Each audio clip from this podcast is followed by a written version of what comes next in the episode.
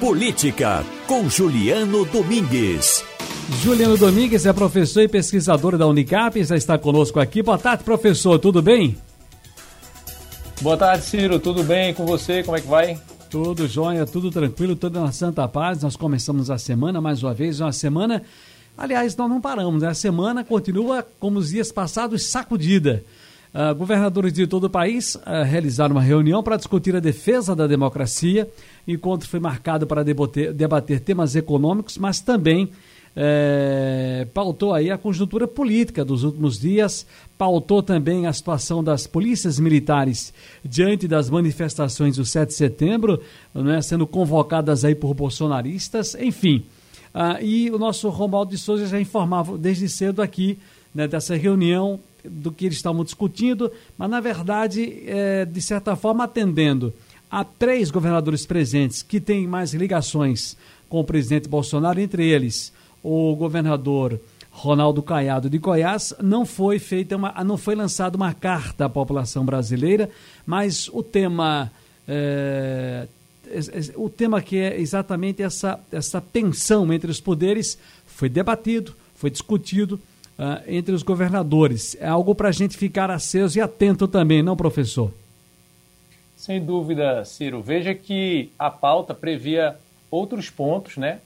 É, pontos relacionados a essa interação entre governadores, né? questões relacionadas à gestão, mas acabou que obteve maior visibilidade a, a repercussão desse conflito entre os poderes e o posicionamento dos governadores em relação a essa pauta, o que demonstra aí o, uma preocupação muito mais em relação a esse tema do que em relação aos demais temas que estavam previstos nessa pauta. Agora, voltando com o professor Juliano Domingues, a gente estava falando sobre esse encontro dos governadores, professor. Isso, Ciro. É, a gente vinha falando justamente que na semana passada a gente comentou sobre ah, essa reunião dos governadores em torno de uma nota, né? O ouvinte e a ouvinte deve se lembrar naquele momento eram 13 governadores. Nesse momento agora a reunião dos governadores que é, é, uniu aí é, em Brasília é, apenas dois governadores não participaram, né? então foram 23 governadores e dois vice-governadores. É, apenas um governador do, do PSL, governador do Tocantins, o Mário Carles, não participou, e do Amazonas, o Wilson Lima, do PSC, também não participou. E aí, como você bem falou, é, Ciro, na, na abertura né, da coluna, Existem nesse grupo aí governadores que têm um alinhamento maior, outros né, uma oposição mais forte, e aí então buscou-se um ponto de equilíbrio. E daí saíram é, alguns itens de convergência, digamos assim. Mas o que a gente gostaria de destacar, Ciro, é algo que as pesquisas de opinião vêm apontando é, já há algum tempo, ou seja, o eleitor já percebeu que há um embate importante entre o presidente Jair Bolsonaro e os governadores, e o presidente Jair Bolsonaro e o STF.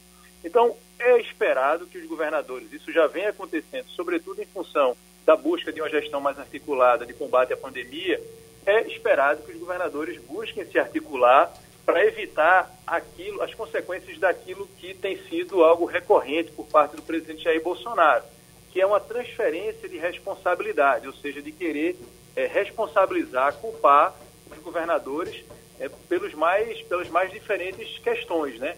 Às vezes em relação à gestão é, do coronavírus, às vezes em relação ao aumento do combustível. Então, há aí claramente uma sinalização dos governadores nesse sentido, de tentar é, convencer a opinião pública de que é, determinadas questões são de responsabilidade do Executivo Federal e não do Executivo Estadual. E isso também, é, Ciro, acaba sendo uma mensagem para as bancadas, né, para os deputados federais que possuem uma relação muito próxima com os governadores na sua maioria. E aí, Ciro, se você me permite, eu vou Sim. fazer referência a uma pesquisa que foi divulgada recentemente chamada Bolsonarismo no Brasil, uma pesquisa qualitativa realizada por pesquisadores da UERJ, da Universidade Estadual do Rio de Janeiro.